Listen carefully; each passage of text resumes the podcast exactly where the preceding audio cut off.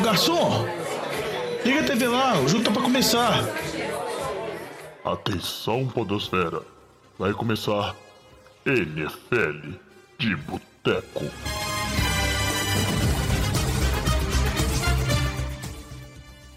Bem-vindos a mais um NFL de Boteco, seu podcast preferido sobre futebol americano. Eu sou o Thiago de Mello e temos hoje aqui no Boteco Diogão Coelhão. Fala, Diogão. Fala, jovem. Você tá animado, né? Seu time venceu, o atual campeão, está empolgado de novo. Pai Diogão, eu tô sempre empolgado, cara. E eu falei no programa anterior que o Kyle Shanahan, ele tem o número, ele é pai do Chama que veio e todo ano é a mesma coisa. Perdemos na final de conferência ano passado, mas quase ganhamos, né? Vamos acompanhando aí o 49ers aí. Você viu que acabou, né? O pessoal passou a semana falando que o Jimmy G odiava o Kyle Shanahan, que eles não tinham uma boa relação. Mas agora o 49ers saiu do radar, não tem problema nenhum. Jimmy G e Kyle Shanahan se amam e é só alegria. No Boteco hoje a gente também tem ele, depois de uma ausência, de volta. Antônio Lamba. Fala, Lamba. Saudades que estávamos de você. Fala, jovem. Não, tava esperando o time do Saints ganhar pra, pra voltar, mas eu vi que isso poderia durar muitas semanas, né? Quem sabe a temporada inteira. Então resolvi adiantar a volta. É, o plano de rebuild é longo, né, Lamba? Então nunca se sabe. É, o rebuilding tá. Exato, tá num longo prazo aí, sem alguns piques de déficit, mas é isso. O que importa é ter esperança. Um dia, um dia melhora. Já dizia o torcedor do Cleveland Browns, que até hoje ainda tá esperando esse dia. É isso aí. Mas é, é quase foi essa semana a, a vitória do Saints. Mas bom ter você de volta aqui com a gente. Né? O Boteco aí que rotação de membros. Semana passada, pessoas completamente diferentes, mas sempre com qualidade. E aí no programa de hoje a gente resolveu fazer uma pauta um pouquinho diferenciada. A gente vai tratar de vários temas é, diferentes através de perguntas, assim, assuntos que a gente acha interessantes sobre a temporada até aqui e debater em cima. Então, vocês ouvintes, depois disso, vocês vão dizer pra gente se vocês gostaram do episódio de hoje. E aí, pro pessoal mandar o seu feedback, Diogão, como é que faz aí? Quais são os canais do NFL de Boteco? Pode procurar a gente nas redes sociais, sempre arroba NFL de Boteco, Boteco com U. Pode procurar Instagram, Twitter, Facebook e também pode mandar mensagem pra gente no nfldeboteco.gmail.com. Lembrando que seguindo nossas redes sociais você consegue acompanhar nosso Power Ranking. A gente vai analisando e vai vendo como os times estão melhorando ou estão decaindo ao longo da semana. E também você pode acompanhar o nosso Fantasy de Boteco, o podcast especial nosso sobre Fantasy. Então escuta lá que sempre tem algumas dicas muito boas. Muito bom, Diogão. Então, sem mais delongas, porque a gente tem muita coisa para discutir no programa de hoje, vamos primeiro fazer um bloco de notícias aqui antes de ir para o nosso assunto principal. Breaking News.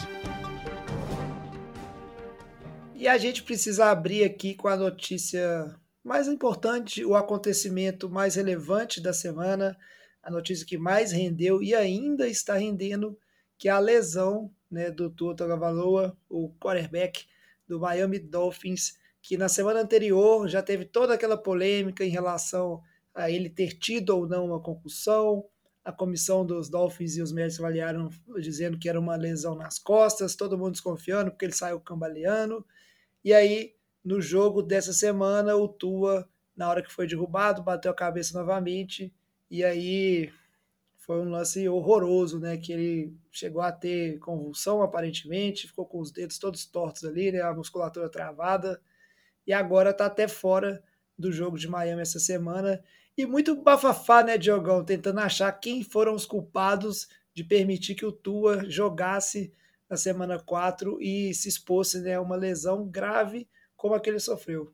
É, a gente sabe que o futebol americano é um esporte de muito contato e a NFL nos últimos anos tem cada vez mais uma preocupação acerca das lesões de cabeça, né, das pancadas que infelizmente são inerentes ao esporte. Só que acaba que existem muitos estudos que mostram o impacto que o jogo causa, que essas pancadas na cabeça têm então, existem muitas teorias que a NFL tenta, na medida do possível, diminuir essas lesões, mas também tenta esconder isso. Tem aquele filme do Will Smith, se não me engano, acho que é The Concussion.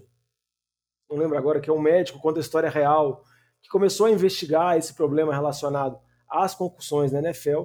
E a situação do Tua é uma situação, assim, no mínimo, muito estranha, né? A gente não tem mais informações para poder falar, não tem o prontuário médico dele para saber se ele realmente teve ou não uma concussão no jogo anterior, na semana 3, mas tudo leva a crer, pelo que a gente viu a campo, assim, pelas imagens, que ele parecia estar um pouco baqueado, Porque, igual você comentou, né, jovem? Ele sai falseando, assim, sai meio cambaleando, que não é tão condizente assim com uma dor nas costas, né? Quando você acorda travado, você não sai da cama todo cambaleante, não. Pareceu muito mais que ele teve algum tipo de concussão. E no jogo contra o Cincinnati na quinta-feira, foi uma pancada que ele tomou e a situação foi realmente muito feia, que acabou potencializando isso, gerou uma discussão muito grande na liga e, como você comentou, um caça às bruxas, né? Porque tem que se apontar um culpado. Aparentemente, até agora, só aquele médico independente foi mandado embora, porque parece que ele não seguiu os protocolos da NFL de maneira correta. E não sei se essa investigação vai aprofundar um pouco mais. Já vi algumas personalidades falando que o Tua deveria se cuidar, porque por mais que a carreira no esporte seja muito interessante, ele tem que ter vida depois do jogo, mas acaba que isso é um risco do futebol americano.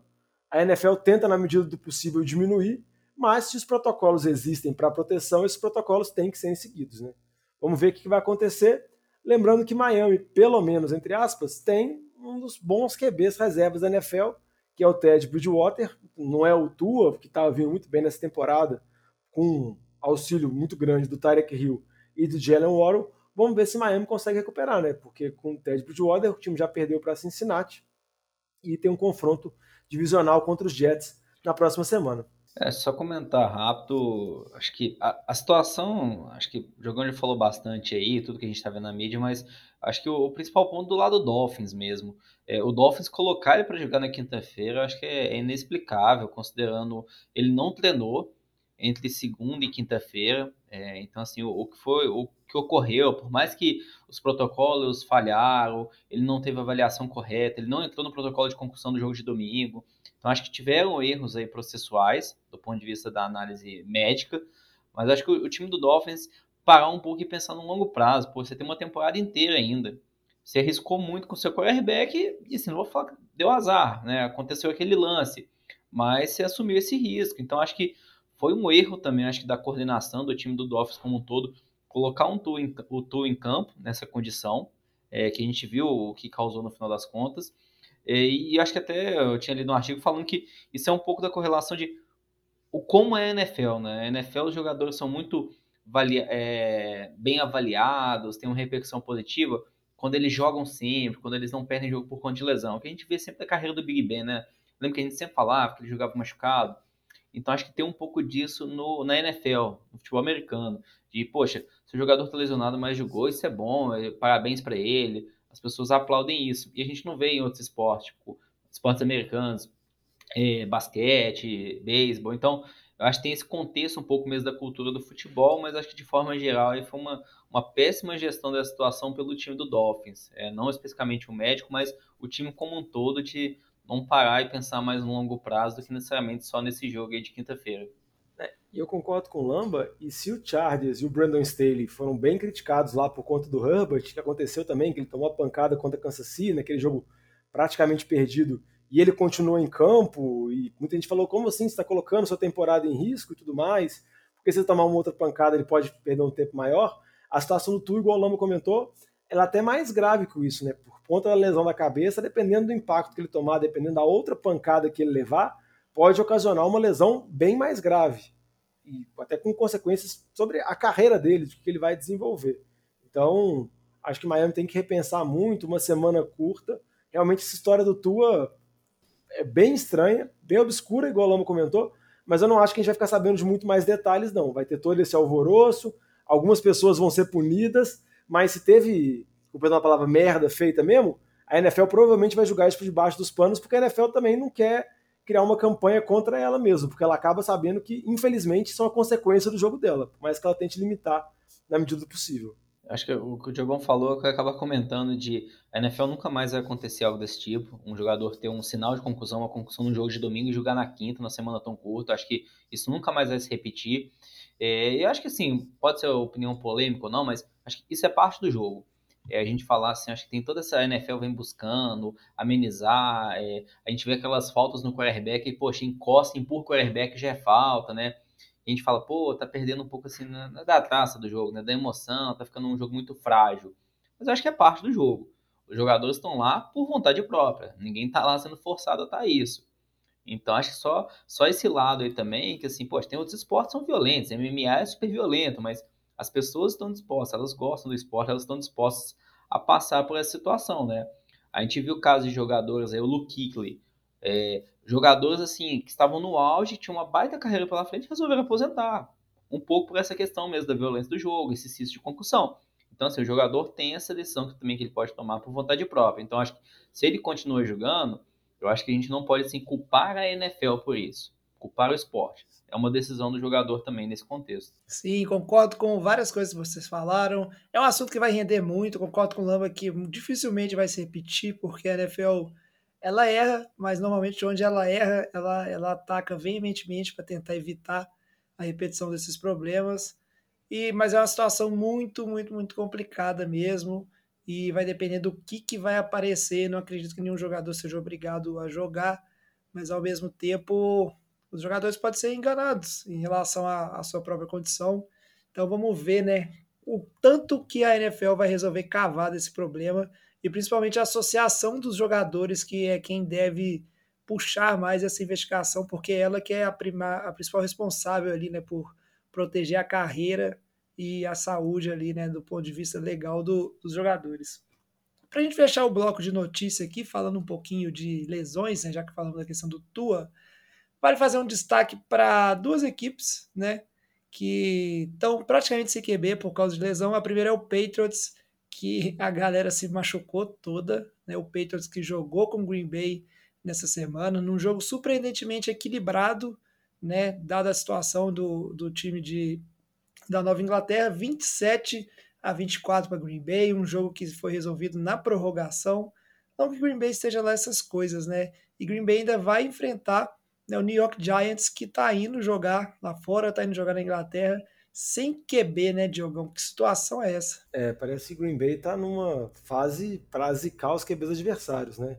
Enfrentou o Patriots essa semana, o Patriots com o Mac Jones já está tá fora, talvez deve perder um percentual considerável da temporada o, Brian, o Brandon Hoyer saiu machucado por conta de concussão e acabou que o Zap, um QB que nunca tinha jogado nenhuma partida pela NFL, teve que estrear. Ele nunca tinha feito uma jogada no under center. Toda a carreira dele no college ele sempre armou no shotgun e teve que estrear contra o Lambeau Field fora de casa, no Lambeau Field fora de casa, contra Green Bay e na medida do possível, né, pelo que é essa narrativa do jogo, igual você comentou, né, jovem? Patriots conseguiu fazer uma partida digna, muito por conta que a defesa conseguiu tentar parar o Rodgers na medida do possível e o ataque terrestre funcionou. Mas o Patriots, que vem se mostrando nessa temporada um time comum, mostra que com essas lesões de QB ainda, se o Mac Jones ainda não conseguir voltar, tem tudo para ter uma temporada negativa e não conseguir chegar a lugar nenhum. Com relação ao Giants que você comentou, o Daniel Jones teve um problema no tornozelo, Chegou até a fazer dois TDs corridos no jogo, meio manquitola, mas acabou saindo. E o Tyrod Taylor sofreu uma concussão, vai ficar fora provavelmente do próximo jogo, então vai enfrentar Giants e Green Bay lá na Inglaterra. A gente não sabe quem vai ser o QB dos Giants, se o Daniel Jones vai voltar, ou se o Tyler Taylor vai conseguir sair do protocolo de concussão. Mas é possível que o Green Bay enfrente pelo segundo jogo consecutivo um terceiro QB de um time que geralmente é coisa boa, né? Então você aproveita Enquanto o Green Bay está tentando acertar as peças, tentando acertar os novos recebedores lá com o Aaron Rodgers, vai pegando esses adversários mais fracos assim e acumulando vitórias. Muito bom, Diogão. E a gente vai vendo aí, né, como é que Green Bay vai salvando a temporada, porque o Vikings também está indo forte aí na divisão, venceu essa semana. Enquanto isso, para Patriots e Giants, a gente vê a situação. O Giants que está um pouquinho diferente do Patriots, porque é um time que está com três vitórias e uma derrota, surpreendentemente. Então talvez esteja sonhando com alguma coisa na temporada ainda. Vamos ver. Agora chega de notícia e vamos para o nosso bloco principal falar um pouquinho dos temas que a gente separou para o pro programa de hoje. Ô Fábio Júnior, traz aquela porçãozinha de batata frita e uma cerveja gelada para nós. Para vocês, nossos ouvintes, entenderem a dinâmica do, pro, do programa de hoje, imagina como se fosse um debate eleitoral e eu tô aqui sorteando as perguntas, né? para os nossos membros do Boteco falar a respeito aqui. E o primeiro tema que a gente vai discutir é o seguinte: essa aqui eu vou soltar até para o Lamba, porque eu acho que é coisa que ele gosta de falar. Quero saber o seguinte: Lambinha, os Cowboys, eles começaram a temporada né, perdendo, junto com a lesão do Dak Prescott, parecia que era mais do mesmo, todo mundo falando assim, acabou a temporada dos Cowboys, mas desde então o Cooper Rush ele assumiu, o time tem jogado bem, está 3-1, é uma vitória atrás do Eagles na divisão E muita gente começa a especular se talvez quando o deck voltar eventualmente, será que o Cooper Rush não deveria ser mantido como titular até esse time eventualmente perder? O que, que você acha, Lambia? Qual é o futuro dos Cowboys? Qual é o futuro do Dak Prescott nesse time? Não, o Dak Prescott voltando, ele é o titular sem dúvida. Acho que não tem muita, na verdade, nenhuma discussão em relação a manter ou não o Cooper Rush. É, o Diogão, o Jogão até fizeram umas caretas aí. Eu não acho que o Dak Prescott é aquele QB de franquia, como já comentei no passado, mas em relação ao Cooper Rush, eu vejo que é muito mais assim, de momento. É, Dallas, né? Se pegar essa semana, foi contra o time de Washington. O time de Washington a gente não tem tanta expectativa. Na semana anterior foi contra quem? Foi contra o time do Giants, que o Jovem acabou de comentar. Pô, a gente não acredita como que eles estão, né? É 3-1. Então teve ali na segunda semana que eles ganharam um jogo contra o time do Bengals. Que eu acho que aí foi um adversário relevante, que o time de Cowboys conseguiu ganhar, jogou muito bem. Mas foi muito mais até, eu acho que assim, por, por méritos defensivos, pressão que ele colocaram em cima do Joe Burrow, pararam o jogo corrido do que necessariamente o ataque. Não foi um ataque super eficiente. Então, acho que esse é um, um pouco do aspecto mesmo, que assim, o Cooper Rush está se mostrando um ótimo backup para a NFL, está cumprindo muito bem o papel dele, mas nem de perto ele tem o, o, potencial que tinha o deck, de conseguir levar esse time um pouco mais longe. É, a volta que a gente viu essa semana do Michael Gallup ajuda, é, tira um pouco da pressão em cima do Sid Lamb, você tem dois recebedores agora de com maior, vamos dizer assim, de maior nome, de maior técnica. Mas acho que o, ainda assim é um time que estabelece muito pelo jogo corrido, usando muito bem o Ezequiel Elliott, que já não, não está mais como era no passado, mas usando muito bem o Tony Pollard. Então, é um time ali que, baseado nesses dois corredores, está conseguindo ganhar os seus jogos. Então, acho que esse é um, um pouco do reflexo aí desse time, mas que está tendo mais mérito nas vitórias por conta da defesa e não do ataque. É, a defesa vem jogando muito bem e vem repetindo o que fez na temporada passada, né? Muita gente comentou nos episódios de pré-temporadas, que as desconfianças que a gente tinha com Dallas, pelo menos que eu tinha, era se a defesa ia continuar mantendo esse nível altíssimo, que vem mantendo, vem jogando muito bem, o Micah Parsons vem fazendo uma segunda temporada muito boa, né, a temporada segundo ano dele, já que ele foi destaque como calouro, e eu concordo com o Lambo, o Cooper Rush está bem melhor que as expectativas, acho que muito torcedor do Dallas, quando viu aquele primeiro jogo contra Tampa, e o deck machucando, pensou, ah, a temporada acabou, provavelmente vai ser uma sequência de derrotas agora até o deck voltar. Primeiro porque a perspectiva com relação ao retorno do deck era bem mais longo, agora parece que ele deve voltar talvez na semana 6, já estão especulando tudo mais. Antes falava até da semana 5, na possibilidade, mas como o Cooper Rush está acumulando algumas vitórias, acho que eles vão ser um pouco mais pé no chão para não voltar de maneira desesperada. Mas tinha esse receio, né, de o deck demorar a voltar, o time ter uma sequência de derrotas muito grande.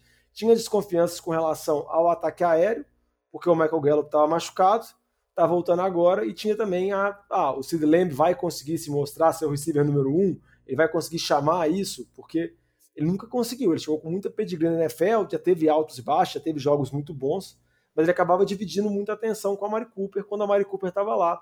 Mas nos últimos dois jogos ele já teve atuações muito boas, sendo o principal recebedor do time conseguindo fazer recepções muito boas. Então acho que tudo isso facilita, igual o Lamba comentou, o jogo terrestre com o Zeke e com o Pollard entrando também.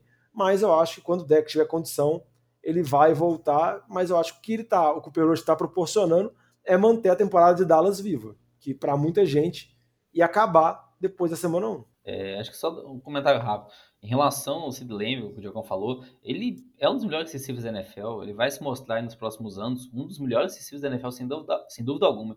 Ele tem apenas 23 anos de idade, então assim, é muito jovem ainda, para a gente pensar que ele já está ali há dois anos nesse time, na NFL. É, em relação, até tem uma estatística do, do Dak Prescott e do Cooper Rush, é, comparando assim, qual que é a média né, dos quarterbacks, pegando, por exemplo, o rating, na primeira, na segunda e na terceira descida. Você tem uma média ali na NFL que os, os quarterbacks eles têm na média ali próximo de 90 rating em todas as três descidas. O Dak Prescott também tem aproximadamente isso. O Cooper Rush, na primeira descida, ele tem ali um rating de mais de 100. Mais de 110, na verdade. Isso muito por conta, acho que o time espera que o Dallas vai correr com a bola, não é tanto a ameaça do Cooper Rush. Então o play action vem funcionando muito bem. Mas quando a gente olha as terceiras descidas, que é talvez o momento que você mais precisa do quarterback, talvez que você vai precisar passar naquela terceira descida, o rating dele é próximo de 70. Então, assim, bem abaixo da média da NFL. Então, acho que isso mostra, assim, quando a gente olha um pouco nesses detalhes das estatísticas, ele funciona muito bem na primeira descida, está funcionando no play act, talvez é quando os adversários esperam uma corrida, mas na terceira descida, quando depende mais do quarterback, ele tá vindo mal. Então, acho que talvez pode estar tá enganando um pouquinho, ter pegado dois adversários muito frágeis nas últimas semanas aí, acho que de forma geral, o desempenho dele é bom. Mas não é nem de perto para discutir aí se ele vai se manter como titular quando o deck estiver pronto. E só para comentar também sobre o time que perdeu, o Washington Commanders, acho que a gente pode falar que nesse atual momento o time de Washington é um dos piores times da NFL. A defesa não funciona, a temporada passada foi muito mal e essa temporada continua mal. É uma defesa que há duas temporadas atrás, sob o comando do Rivera, na primeira temporada dele, mostrou alguns bons sinais, mas não funciona. E o ataque está com muitas dificuldades, assim, o Carson Wentz mostrando os problemas que a gente já conhece. Então, aquele início de Washington que foi um pouco animador do, do aspecto ofensivo, porque ah, tem o Carson Wentz, tem o McLaurin, tem o Dodson, tem o Kurt Samuel, muitas armas, Logan Thomas também. Parece que já voltou à realidade, parece que o Washington vai ter uma temporada bem decepcionante, e provavelmente a última temporada do Rivera no comando desse time. Parar com essa bobagem de achar que o Carson Wentz vai resolver os problemas do ataque do time, né? Ninguém tá aqui mais para cair nessa ladainha. Beleza, vamos seguir para o nosso próximo tema aqui. E aí eu quero falar do seguinte: a gente discutiu, né, antes da temporada começar, falamos muito a respeito disso, da questão dos Steelers. A gente já fala isso, na verdade, tem duas temporadas de como esse time vem piorando, né, decaindo. Na temporada passada, a gente apostou na questão dos Steelers ter uma temporada né, com mais derrotas do que vitória, o que não se concretizou. Mas aí nessa temporada parece que finalmente vai ser a primeira vez que os Steelers, no caso sendo comandados pelo Mike Tomlin, eles vão ter né, uma temporada negativa depois de tantos anos. O que vocês acham disso? Os Steelers que nessa semana perderam de 24 a 20 para os Jets, num jogo que foi bem interessante de vários pontos de vista, até porque a gente teve estreia do quarterback calor, o Kenny Pickett, então teve várias coisas interessantes nessa partida.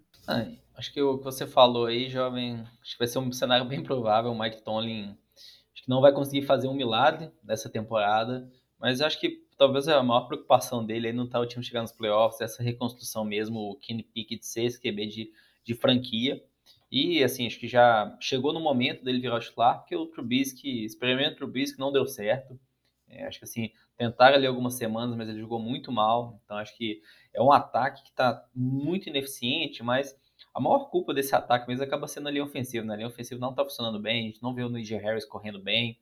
É, os recebedores, né? Se a gente pega por dentro de Johnson, teve temporadas muito boas no passado, não está com uma temporada boa. Parte em culpa do quarterback também, o Trubisky, principalmente. O George Pickens, um calor recebedor, jogou muito bem com a entrada do Pickett. Então, acho que é um time que está olhando essa reconstrução. É, acho que a gente vai ver o Pickett aí muito mal em alguns jogos. Ele é true ainda para NFL, ele não está pronto. Ele, nesse jogo ele teve dois touchdowns corridos, então acho que talvez foi um, acho que foi o primeiro quarterback da história no seu primeiro jogo a fazer dois touchdowns corridos. Mas quando a gente olha assim ele passando a bola, ele arriscou muito mais. Assim, ele teve só 13 passes tentados, acertou 10 e foram 10 para 120 jardas. Só que ele mandou três interceptações. Então, assim. Um passe dele foi incompleto. É, exato, verdade. 10 para o time dele e 3 para o outro. Eu acho que, eu vendo os lances do jogo, as três interceptações nem dá para colocar tanto na, na conta dele. Porque uma foi um Hail Mary, teve uma que ele foi tipo irresponsável, ele queria mais jogar a bola fora na situação do que mandar para um cara, e ele resolveu tentar o passe para um cara, e na outra a bola foi curta, o passe curto, o receiver devia ter voltado para disputar, mas ainda assim, não foram lances tão bizarros, né? E se for comparar com o Trubisky, porque eu acho que o Trubisky não conseguiu chegar nem na red zone, não tenho certeza. Não, foi muito mal. Tempo. O Trubisky estava bem mal. O Trubisky sofreu muito sec nesse jogo. O, o Kenny Pickett conseguiu evitar esse sec, talvez em alguns momentos não jogou a bola fora como devia, mas ele está sendo um jogador muito mais agressivo. É, então, acho que isso é, é positivo para o time. Lógico, vai ter que corrigir muito dessas falhas ainda, mas acho que dá um pouco mais de esperança no longo prazo. Mas é um time que está em reconstrução e também do lado defensivo a ausência, a ausência do TJ Watt, que, poxa, se não for o melhor, é um dos melhores jogadores defensivos da NFL, destrói muito essa defesa. Ele é a peça-chave, ele, o Mika Fitzpatrick, talvez o safety também, mas sem o TJ Watt, a pressão no quarterback adversário não é a mesma. A gente pegar aí essa semana, que foi com o time do Jets, que assim, não é um time muito forte ofensivamente. O Zé Wilson sofreu um sec só o jogo inteiro. Então a gente vê que falta mesmo essa pressão em cima do quarterback. Então, assim, fica uma defesa mais frágil e acabou perdendo um jogo aí pro time do Jets que tá se mostrando um pouco de uma surpresa mesmo. O Robert Sala aí, antigo coordenador do time do, do 49ers, acho que tá se mostrando mesmo como um, um bom head coach aí na NFL. É, o que eu acho mais engraçado para dizer assim sobre os Jets é que as duas vitórias que o time teve na temporada foram vitórias até surpreendentes, né? Um foi aquela virada absurda contra Cleveland e outra, se você pegar a narrativa do jogo, era tudo para ser o jogo da vitória de Pittsburgh sobre o comando do Kenny Pickett, que entrou no lugar do Trubisky e conduziu a última vitória. Mas acabou que o Zach Wilson conduziu uma última campanha muito boa, foi muito preciso nos passes. Vamos ver o que, que vai ser do ataque dos Jets, né? Se vai ser o Zach Wilson dessa última campanha, onde ele foi clutch, onde ele foi decisivo, ou se vai ser o Zach Wilson do restante do jogo, onde ele realmente não teve uma boa atuação, foi muito mal, teve muitas dificuldades Vamos ver como vai ser. E contra uma defesa de Pittsburgh, igual o Lamba comentou, né? Sem o TJ Watt é uma defesa comum para baixo. A presença dele muda o nível da defesa completamente. É isso aí, tem razão, Diogão. Beleza, a gente dando sequência aqui, é, vamos comentar então de outro assunto, Diogo. E é aproveitar que você estava falando, você que normalmente é o responsável por fazer os nossos rankings de head coach. Né? Eu quero saber, Diogão, da seguinte pergunta. A gente trouxe aqui para a pauta hoje Carolina Panthers em homenagem a Mari, porque talvez vai ser a última vez na temporada que a gente vai dar destaque e espaço para o Carolina Panthers nesse programa, porque o time vai muito mal. E o pessoal já começa até a especular, Diogão, que o Matt Rule vai ser o primeiro head coach a ser demitido nessa temporada. queria saber o que você acha disso, o que a gente pode dizer de Carolina e quando o Matt Rule vai ser demitido. Jovem, quando, não sei, mas eu acho que ele é o franco favorito para ser o primeiro head coach a ser demitido. Igual na temporada passada a gente falava sobre o Adam Gaze, igual em outras temporadas a gente já falou de outros. Assim, toda temporada a gente começa, sempre tem um head coach favorito para cair, e a situação do Matt Rule é trágica, porque você vê um jogo dos Carolina, eu tenho dó da Mari, você vê o ataque de Carolina, é sofrível, assim para o time conseguir um first down é quase um, um, parto, precisa ser uma coisa muito absurda. Tudo é muito difícil, tudo é muito complicado. O time conseguir mover as correntes, conseguir 10, 20 jardas, é muito complicado e o time tem algumas armas ofensivas interessantes. Você tem o Christian McCaffrey, que por mais pode ter sofrido com lesões das temporadas passadas, ainda é o McCaffrey. Você tem o DJ Moore, que é muito subaproveitado, tem o Robbie Anderson, o time buscou vários reforços na linha ofensiva, draftou vários jogadores com piques altos, mas não funciona. O ataque não vai.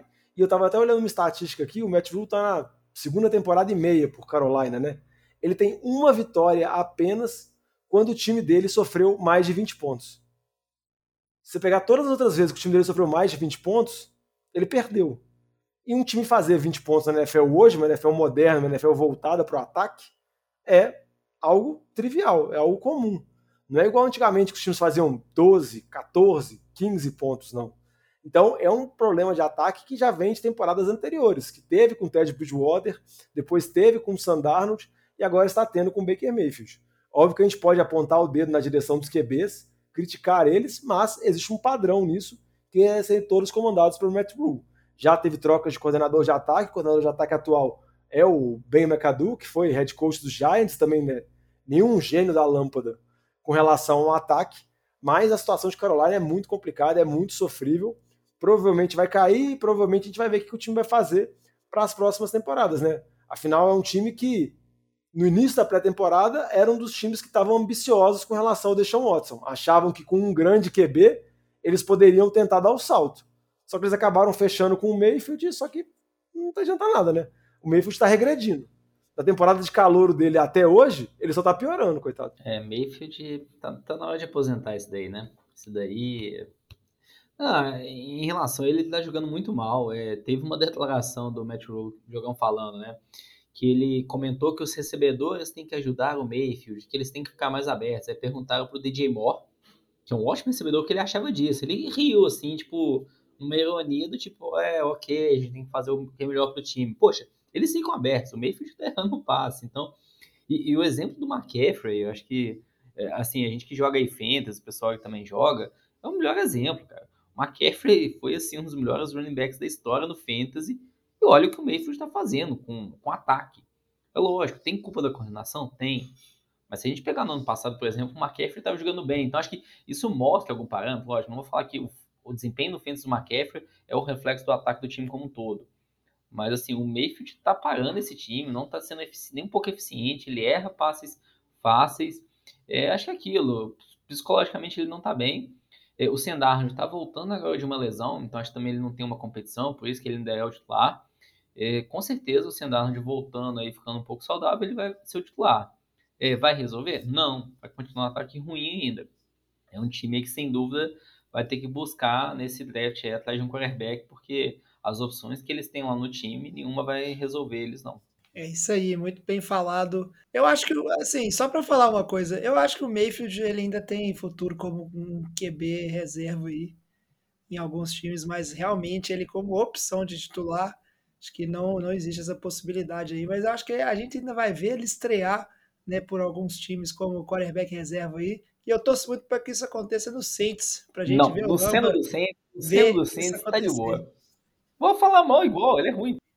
Não, mas só para. O problema que eu acho principal do Mayfield é tanto que ele vai decaindo de temporada ou outra após assim. E, por exemplo, você pega o Jacob Brissett em Cleveland nessa temporada, ele tá tendo uma temporada ok.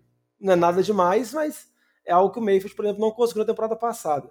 Mas só para comentar do time que venceu, no caso Carolina, o time de Arizona, eu ainda não consigo confiar.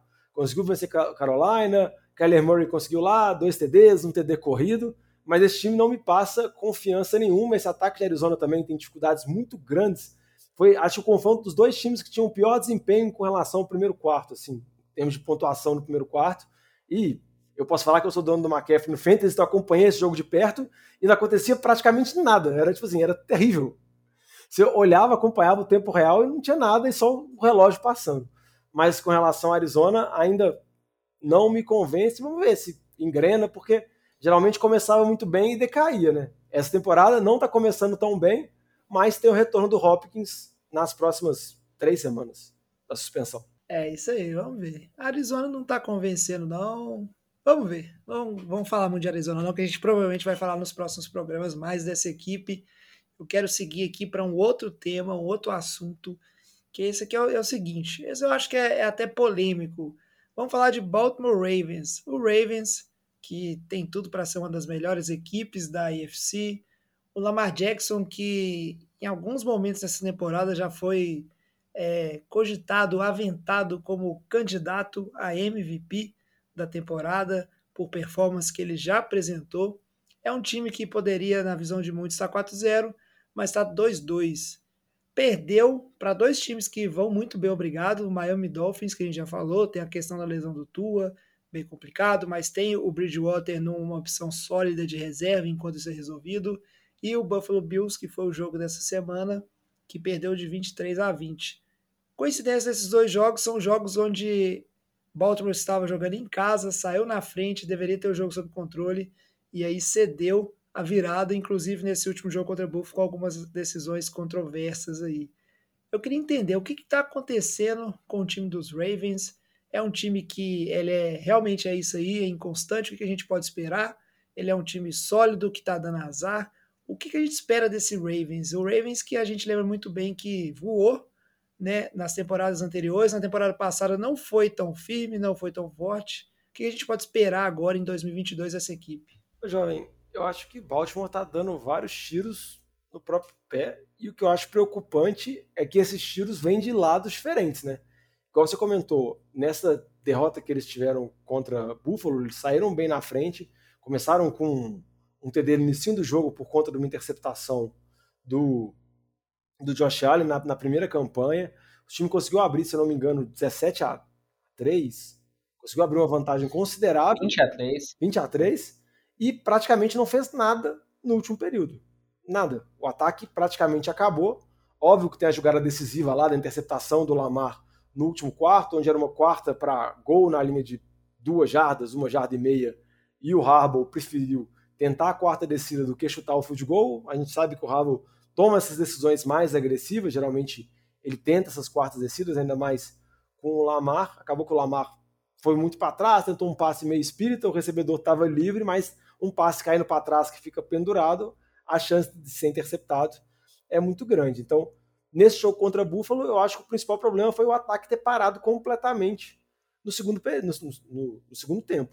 Já no jogo contra Miami, o problema foi que o ataque continuou, o Lamar conseguiu produzir muito ponto, só que a defesa virou uma peneira completa, onde o Tua saiu distribuindo passe longo para o Tarek Hill, Jalen Waddle, chegou a ser aquela festa do ataque dos Dolphins. Então, acho que são problemas diferentes, só que o time está perdendo essas possibilidades. Então, como você comentou, o time poderia estar 4-0, tá 2-2, numa divisão que está completamente embolada. Cincinnati começou mal, mas já está conseguindo recuperar. Pittsburgh a gente não sabe o que vai ser com o Kenny Pickett. Cleveland está lá naquela situação tentando se manter vivo a espera do Deshaun Watson, mas provavelmente por conta do período de suspensão não vai fazer nada. Mas Baltimore está desperdiçando a oportunidade de, ter, de abrir vantagem na divisão e tentar consolidar isso. Acho que a preocupação fica por conta dos defeitos que o time está apresentando, vamos dizer assim, esse tiro no pé que o time está dando, vindo de vários lados. Não, só em relação a isso, Baltimore é, é um dos melhores times da, da AFC. É um time que acho que provavelmente vai para os playoffs, sim. Acho que o adversário deles aí, Buffalo, a semana, junto com o Chiefs, sem dúvida, eles são os melhores times dessa conferência. São os melhores times da NFL. Acho que quando a gente olha os dois lados da bola. Mas o, o time de Baltimore é um time muito bom ainda. O Lamar Jackson, pelo fato dele estar tá jogando nesse último ano de contrato, não assinou aquela renovação, ele está jogando um mega contrato. Então, acho que assim, do ponto de vista de motivação, ele tem total para ter a melhor temporada da carreira dele. Começou muito bem nos primeiros jogos, mas é, essa semana em relação a, a Buffalo, assim, a defesa de Buffalo tá parando completamente o quarterback adversário. Assim, é impressionante. Buffalo teve quatro jogos esse ano. Os quatro jogos, nenhum quarterback adversário passou de 200 jardas de passe. Hoje na NFL, né, isso é quase impossível, né, a gente pensar um quarterback não passar de 200 jardas. E foi com o time do Rams, foi com o time do Titans, foi com o time do Dolphins e foi com o time do Ravens. Então, assim, não foi contra quatro quarterbacks ruins, quatro times ruins. Foram contra quatro times de playoffs. Assim, provavelmente são quatro times que a gente vai ver na pós-temporada. Então, acho que tem muito mérito aí desse jogo, né? Do lado defensivo de, dos Bills. E assim, apesar de ter tido lesão na secundária, eles perderam algum safety para a temporada, mas é um time que está muito forte defensivamente. Josh Allen é candidato a MVP, é um dos melhores quarterbacks da NFL, sim. Então acho que assim, é um time muito completo, mas é, é o que o Diogão falou, né? Baltimore conseguiu abrir uma vantagem que não deveria ter deixado o Buffalo recuperar. Então acho que assim, teve muita falha mesmo de Baltimore nesse jogo, mas aí é o, o mérito do time do Bills também, que conseguiu recuperar, conseguiu correr atrás, né? Que mostrou aí ofensivamente, o Josh Allen conseguiu pegar o time, colocar nas costas, carregar, pontuar quando precisava. Que é o que a gente sempre questionava o Lamar Jackson, né? Quando o time tá perdendo, ele não consegue, às vezes, aquela virada. Ele consegue mais controlar o jogo e manter o time na frente, que não foi o caso aqui, né? Acabou perdendo no final. E é isso aí, a gente vai observando, mas com certeza, duelo de potências. O Buffalo Bills, inclusive, que desde que começou a temporada, ele tá figurando como o melhor time no nosso ranking lá, né? No nosso top 10, o consenso aqui do Boteco sobre a força dos times. E não saiu de lá, e eu acho que não vai ser essa semana que também vai sair, como o Lama falou. É um time muito forte. E aproveitar que o Lamba disse aí, né, do Chiefs também como um dos melhores times da AFC, e eu vou fazer aqui, ó, em meu nome, em nome do Vitinho e do Luiz, né, vou fazer um, uma meia culpa aqui e pedir, fazer um pedido oficial de desculpa por nós três que tivemos a pachorra da coragem de deixar o Chiefs fora dos playoffs nas nossas previsões de início da temporada. Tinha, não sei onde é que a gente estava, devia estar tá tonto devia ter usado chá de cogumelo, porque não tem cabimento né, o que o Chiefs está fazendo e o tanto que esse time é bom, o tanto que o Mahomes é bom, a gente ter feito essa, essa, esse tipo de afirmação. Os ouvintes lá no grupão de WhatsApp do NFL de Boteco, que se você quiser entrar, basta pegar os links lá nas nossas redes ou mandar uma mensagem, a gente passa o link. Vivem cobrando e criticando. Então vim aqui oficialmente fazer esse, essa retratação por, pelo que a gente fez. Para fechar o bloco aqui principal é um último tema, que é um tema interessante e a gente precisa falar disso, aproveitar que tem o Lamba aqui, que adora comentar quarterbacks, e o Diogão também, que adora criar tumulto e alvoroço com, com o que está acontecendo na temporada. A pergunta para fechar o nosso bloco é simples. Dino Smith é melhor que Russell Wilson? Não, mas está jogando melhor. Não, não é melhor, mas está jogando melhor. E não é pouco, não. É, tá jogando bem melhor. É, mas é isso, assim, o, Poxa, os números do, do Gene Smith nesse último jogo foram impressionantes, mas ele jogou contra o time do Lions, que é uma das piores defesas da NFL. Tá? Acho que fazer essa ressalva nas, nas outras semanas, assim, ele não jogou nada impressionante, mas o, o que surpreende mesmo nessa equação é o Russell Wilson, cara. Assim, tá incompreensível o quanto ele tá jogando mal, toda a expectativa que tinha. É, o John até comentou o caso do Panthers, né, que tinha uma expectativa do Deshaun Watson. Cara. Além do Deshaun Watson, essa mudança do Russell Wilson, todo mundo falou, poxa, não, cara, foi da mesma forma como a gente trouxe o Peyton Manning, a gente vai ganhar um Super Bowl. Criou uma, uma hype, uma expectativa gigante no time, e ele não tá retribuindo nem um pouco. É, e era um time completo no passado, assim, é, é de verdade, acho que é, é, muito estranho mesmo. Eu acho que talvez ali pode ser um pouco assim de, de, sintonia, alinhamento entre ele e o coordenador ofensivo, que isso pode estar prejudicando mais o ataque, as chamadas de jogada. Eu acho que talvez seja um pouco disso, mas Russell Wilson está deixando bastante a desejar mesmo pelo que a gente esperava no começo da temporada dele. Né? E, obviamente, concordo com o Lamba falando do Russell Wilson deixando a desejar, e o Johnny Smith está tendo uma temporada muito acima de qualquer um imaginava, né? Lembrando que no início da temporada, no início da pré-temporada, quando o Seattle fez a movimentação, o Seattle trouxe o Drew Locke, no início especulava que talvez o Drew Locke fosse o QB titular de Seattle, acabou que o Dino Smith ganhou a disputa no training camp e vem jogando bem. Assim, óbvio que essa partida foi um ponto muito fora da curva, teve uma atuação absurda, mas na, dentro da limitação do Gene Smith, que não é o QB que tem o braço mais forte, ele vem conseguindo atuar bem até que ele tem a melhor marca da história em termos de porcentagem de passes completos nas quatro primeiras semanas. Ele tem quase 80% de aproveitamento. É 77,3%. Ele já tem mais de mil jardas, tem seis TDs, apenas duas interceptações e um rate de 108. Um rating que é 17 pontos acima do Russell Wilson. Então, você pensa, o que está acontecendo, né? E Seattle não tem também a senhora linha ofensiva, não está com aquela defesa da Legion of Boom que consegue te manter num jogo seguro, não. Seattle está com uma das piores defesas da NFL e está indo pro tiroteio contra todo mundo e o tiroteio comandado pelo Gene Smith. Então, acho que realmente é uma temporada muito fora da curva do Gene Smith. Não acho que isso vai se manter até a final da temporada. E uma temporada abaixo da média do Russell Wilson, né? O Wilson conseguiu mostrar algumas coisas no segundo tempo no jogo contra Vegas. Vamos ver se consegue engrenar, né? Apesar da derrota, ele foi um pouco melhor.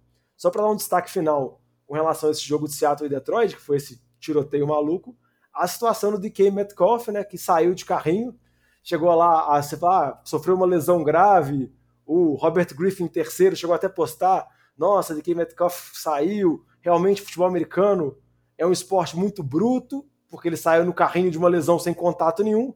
Quando foi ver, ele saiu porque deu aquela famosa dor de barriga e precisou e dar aquela cagada. E ele falou que é verdade e que ele foi de carrinho porque se fosse andando, provavelmente ele não conseguiria chegar a tempo. Então ele foi lá, deu aliviada, depois voltou e continuou jogando. Pelo menos ele não fica mentindo ou tentando omitir, que é aquele caso do jogo, acho que de temporada passada ou retrasada, não sei se vocês lembram do Lamar Jackson, que ele saiu por conta de uma lesão misteriosa e voltou no finalzinho do jogo para conduzir o time a virada absurda. E nunca se explicou o que aconteceu. O Metcalf falou que realmente foi um problema de dor de barriga, e isso acontece com todos, né? E vendo o tamanho do Metcalf, você imagina o problema que foi, né? Porque deve ter sido bruto. Não, não precisava desse último comentário, mas tudo é, bem. É, de graça, né? De graça, de graça. Mas você vai fazer o bolão né, do peso. Mas é isso aí, muito bom. Chega, vamos mudar de assunto. O peso é um peso do Tyreek Hill. Porra. É. Vai, que, vai ter alguém almoçando e ouvindo podcast. É, tiver... Pô, acabou com o almoço da pessoa. Vou falar é, pro Alex colocar um aviso. Cabuloso, cabuloso. Mas que bom, né, que ele utilizou os recursos disponíveis aí. A gente acompanha, vai continuar acompanhando o Russell Wilson, né, para ver o, o se ele vai ser um bust, né? Porque a troca não foi barata, foi cara a troca para Denver. E o Pete Carroll segue um, segue um fanfarrão, porque agora que não tem o Russell Wilson, resolveu que o negócio dele é passar a bola né, com esse ataque. Agora vamos para fazer o bloco aqui do NFL de Boteco da rodada, que a gente separou um jogo, aproveitando que o Lama está aqui, que foi muito bom, e a gente comentar de Vikings e Saints. NFL de Boteco Game of the Week. Vikings e Saints, 28 a 25 para os Vikings. Uma derrota que doeu, Lamba, no seu time, porque teve próximo de vencer o jogo, depois teve próximo de empatar. O Saints que está passando por vários problemas, várias lesões, mas é um time guerreiro E agora acho que a temporada do Saints meio que acaba, né? Que que você, qual que são as perspectivas? E eu quero saber também do lado do Vikings rapidinho, que é um time que ainda sonha com um título em sua divisão, depois que teve uma derrota aí, ele engrenou de novo e vai vencendo. Ah, em relação à temporada do Saints, acho que assim, não, não acabou por total, não. Tem um, tem um pouco de esperança ainda, quem sabe, né? É, mas assim, não tá muito, não tá muito brilhante para frente, não. É, mas o, o, que a gente viu um pouco nesse jogo é que assim, o Andy Dalton em relação a James Winston, ele é um quarterback, vamos dizer assim, mais conservador, mais veterano e encaixou melhor nesse time. É, o time com James Winston estava muito irregular. Se a gente pegar essa semana aí que você não tinha o Michael Thomas, você não tinha o Camara, então assim, as principais peças do ataque não jogaram e o time conseguiu ter uma, uma boa pontuação, Andy Dalton conseguiu conduzir bem esse time, é, não forçou muito a bola. Então eu acho que ofensivamente eu vejo o Andy Dalton ficando como titular desse time para o restante da temporada. Acho que assim, a, o time já tentou o experimento de James Winston, não deu certo, é, ele não está evoluindo é, do ponto de vista técnico. Então acho que tem que manter com o Andy Dalton, que o time tem mais chance de vitórias com o Andy Dalton em campo. É, em relação no final, poxa, aquele field goal do, do Will Lutz lá é um pecado não ter entrado aquela bola, né? Do, bateu na trave duas vezes. É, talvez a gente estaria falando do time do Saints aqui com uma perspectiva totalmente diferente para a temporada se tivesse ganhado esse jogo. Então acho que por isso que não dá para descartar por total o time, principalmente porque não tinha as duas principais armas do ataque, que a gente espera elas de volta, apesar de que o Camara está vindo muito mal esse ano, está sofrendo ali um pouco por aquelas lesões que não, não curam totalmente está atrapalhando muito o desempenho dele, mas o time também não estava usando o Camara adequadamente. É, aqueles stream pass, aqueles passes rápidos para o Camara, sempre foi, funcionou muito bem, o time não estava utilizando isso, então acho que tem que ter um, um pouco de ajuste ofensivo ali também. E assim, eu acho que o destaque desse time é o Chris Olave, que é né, o que o Saints trocou com o Eagles, perdeu o primeiro pick do ano que vem, né, deu para o Eagles para conseguir subir no draft esse ano, está se mostrando um, um ótimo receiver. Tá jogando muito bem, apesar de ser calor poxa, sem o Michael Thomas, assumiu essa posição de número um, então acho que esse é um, um destaque bastante positivo aí do, do time do Saints, é o desempenho do Chris Olave. Bacana demais, Labinha. Quero saber do Vikings jogão também. Ah, o, o Vikings, é, ele teve aquela derrota vergonhosa contra o Eagles, né, que o Eagles acabou massacrando com facilidade muito grande, mas você pegar o, ao longo da temporada, conseguiu vencer Green Bay, conseguiu essa vitória contra o Saints, ao poucos ainda aos trancos e barrancos. O time tem boas armas ofensivas lá, tem o Justin Jefferson que teve a primeira partida espetacular, depois sumiu. Nessa segunda partida a gente viu que o time tentou ser mais criativo com ele, teve um TD tentou movimentar ele mais para conseguir se livrar da marcação, conseguir ficar longe no caso do Letmore, que ficou perseguindo ele praticamente o jogo todo. Também tem o Dalvin Cook, então acho que o Vikings é um time que está na expectativa, né? A gente vê Green Bay, igual a gente comentou, também está com uma sequência de vitórias, mas também não vem convencendo, então acho que deixa o Vikings sonhar um pouco que pode, vamos dizer assim, tentar abocanhar essa divisão. Mas eu acho que o Vikings tem que tentar focar e tem que tentar estabelecer melhor esse ataque, porque já acho que passou daquele período onde o Vikings tinha uma defesa muito forte, dava para confiar na defesa. Acho que essa defesa é mediana, não vai conseguir tirar nada disso. Acho que o diferencial está no comando do ataque. E fica a dúvida principal, né? que, que vai acontecer caso esse time jogue de novo num prime time ou num jogo decisivo com o senhor Kirk Cousins, né? Porque pode parecer apenas uma lenda, pode parecer apenas uma piada que a gente faz, mas o retrospecto é muito ruim, é muito complicado, e se esse time quer chegar longe, vai ter que conseguir superar isso. Diogão, um ponto positivo, o, o, time do Vikings só vai jogar no prime time na semana 12, essa temporada inteira. Então, assim, aí dá para acumular o né? Dá para tentar dar umas picadas Exato. Não, e em relação ao time do Vikings, eles têm mais dois jogos, depois eles têm uma bye week.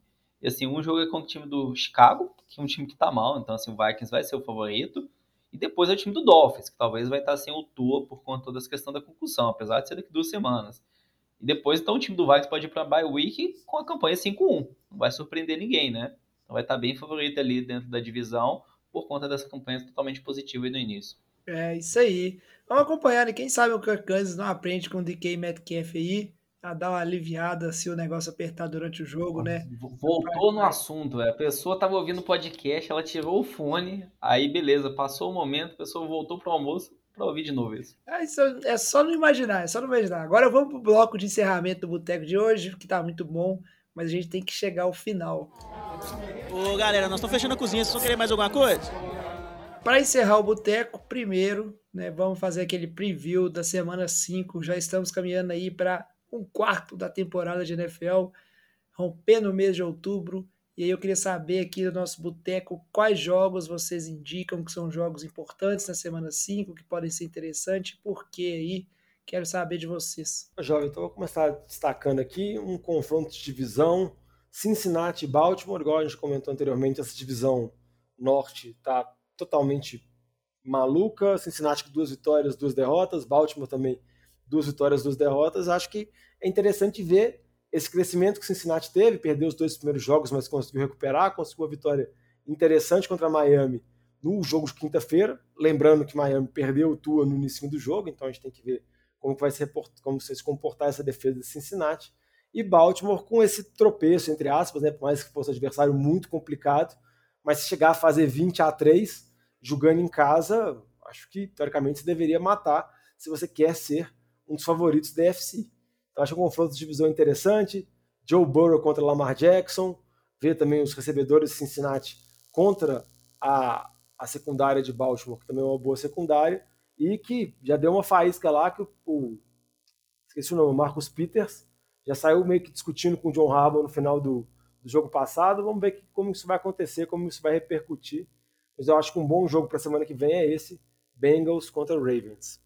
E você, Lambinha, tem algum jogo aí que você indica? Tá no seu radar? Jogo para prestar atenção, relevante na semana 5? Bom, em relação a essa semana aí, vamos falar do time de, de Kansas City contra o time do Raiders. É um duelo de divisão.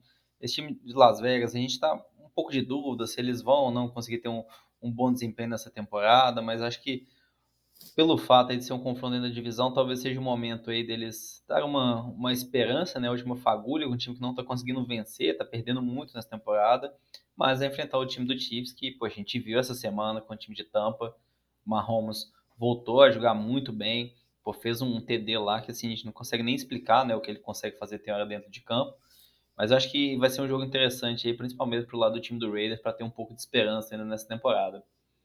E o time de Miami e Jets, porque Jets vai embalar duas vitórias seguidas na temporada. Não sei a última vez que eles fizeram isso.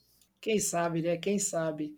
Para fechar aqui, eu queria só comentar, né? A gente tem bons jogos, a gente tem Chargers contra Cleveland Browns, que são times que esperava-se mais, estão indo mais ou menos, principalmente o Chargers, e a gente quer ver como é que é, dois times que estão almejando playoffs, mas principalmente aqui Philadelphia Eagles contra Arizona Cardinals, porque agora o Eagles é o último invicto. A gente falou no programa passado do Eagles ser o melhor time da NFC. E agora toda rodada vai ser de acompanhar o Eagles para saber se perde ou não perde e quando perde. E aí eu gostaria de, antes da gente fechar aqui o NFL de Boteco, saber da opinião de vocês, Lamba e Diogão, que não puderam estar aqui no último programa e a gente teve que ficar aguentando aí, né, o Vitinho falando bem do time dele o programa inteiro.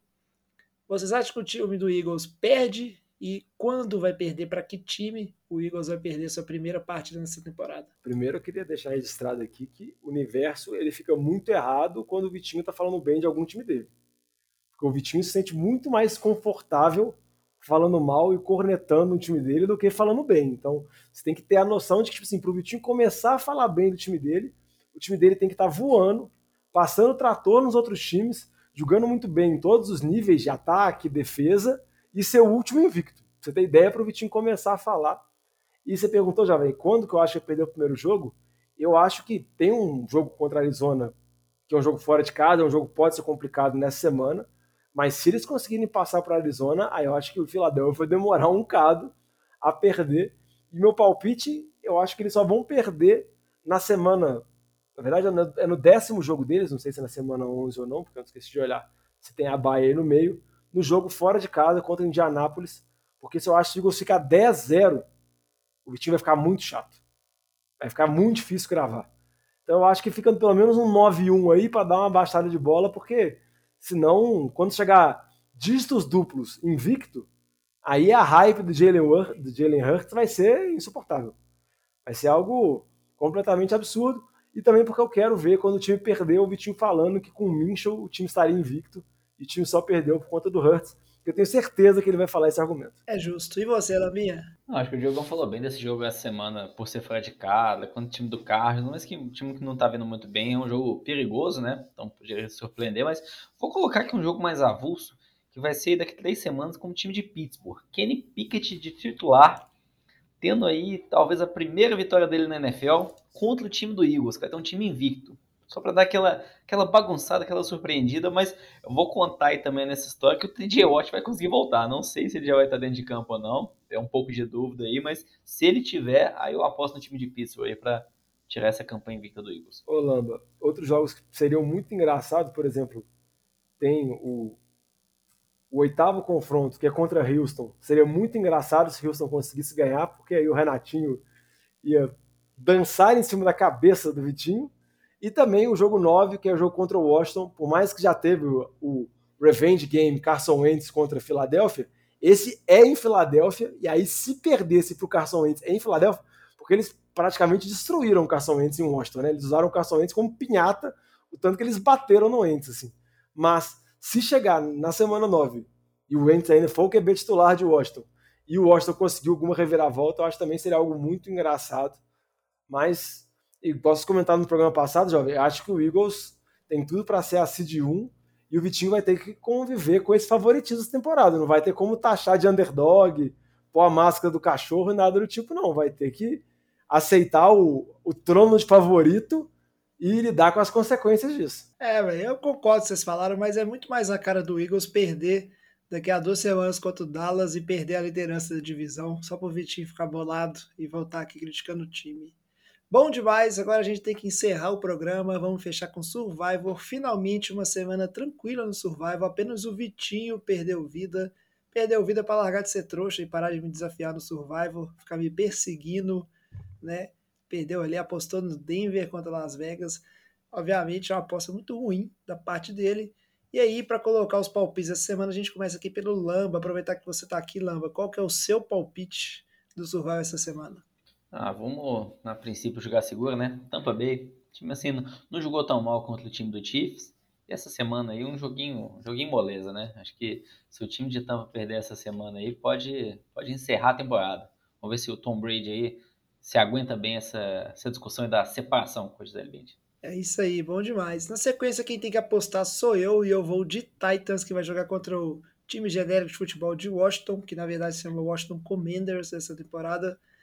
É, porque a gente já comentou, Washington é um dos piores times que está tendo aí, não, não, engana ninguém, então vou aproveitar a semana para aproveitar no, apostar nos Titans. O Renatinho, ele vai de Buffalo Bills, que joga contra os Steelers essa semana, o Bills também é aposta segura, já falamos que é o melhor, se não, né, o melhor de todos os times da NFL, mas é um dos melhores com certeza. E aí na sequência o Diogão, fala pra gente, Diogão, qual que é o seu palpite essa semana? Não, antes de falar meu palpite, só quero fazer um breve comentário sobre o comentário do jovem, quando o Lama falou, ah, o Brady tentando ver o negócio do, da separação dele, e o jovem manda um super legal, um, tipo assim, o cara tentando, é, assim, achei Faltou meio, um pouquinho de compaixão, é, achei né? totalmente sem compaixão, assim, sobre o relacionamento do, do nosso colega com a, a nossa conhecida Top Na nossa colega, ambos conhecidos, né? Ah, Diego, nada a ver, velho. Cara, que, que, que, papo é esse, cara? De você, tudo que o, a gente não tem que ter do Tom Brady é dó. Escute o programa e repense sobre suas atitudes. Mas o meu palpite é Vikings, que joga essa semana contra Chicago. E esse ataque de Chicago é horrível. Com perdão de tudo, batatinha, mas é sofrível. Eu acho que o Justin Fields conseguir 200 jardas, ele precisa de uns três jogos. É isso aí, Diogão. Fechando o Survival, Vitinho vai de Jaguars, que essa semana joga contra o Houston Texans. Então vamos ver né, se o Renatinho vai ter o prazer de zoar o Vitinho, que perdeu o Survivor ou não. E o Luiz fecha a rodada com o Chiefs, que vai jogar contra o Las Vegas. O Lamba já comentou um pouquinho desse jogo. A gente vai chegando ao final do NFL de Boteco de hoje. Espero que vocês tenham gostado. Antes de encerrar, só pedir o Diogão novamente para falar aí, Diogão, onde é que os nossos ouvintes podem mandar mensagem, seguir o NFL de Boteco, saber quando saem os programas, o Fetas de Boteco, o programa nosso aqui do NFL de Boteco também. Quais são os canais aí que os ouvintes podem utilizar e seguir? Pode procurar nossas redes sociais, sempre arroba NFL de Boteco, Boteco com U, Twitter, Facebook, principalmente o Instagram também. para poder acompanhar o nosso Power Ranking, poder acompanhar as nossas publicações.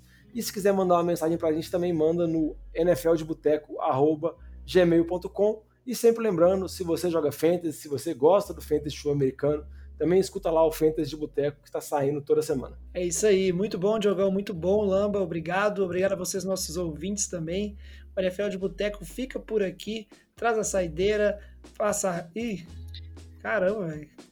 Deu um branco Epa, aí. Assim, eu, eu fico um bom tempo sem gravar e não muda nada. Né? Já, não, cara, eu não, eu não errava de um tempão, velho. Traz a saideira, fecha a conta, passa a régua e até semana que vem. Valeu! Falou! Valeu!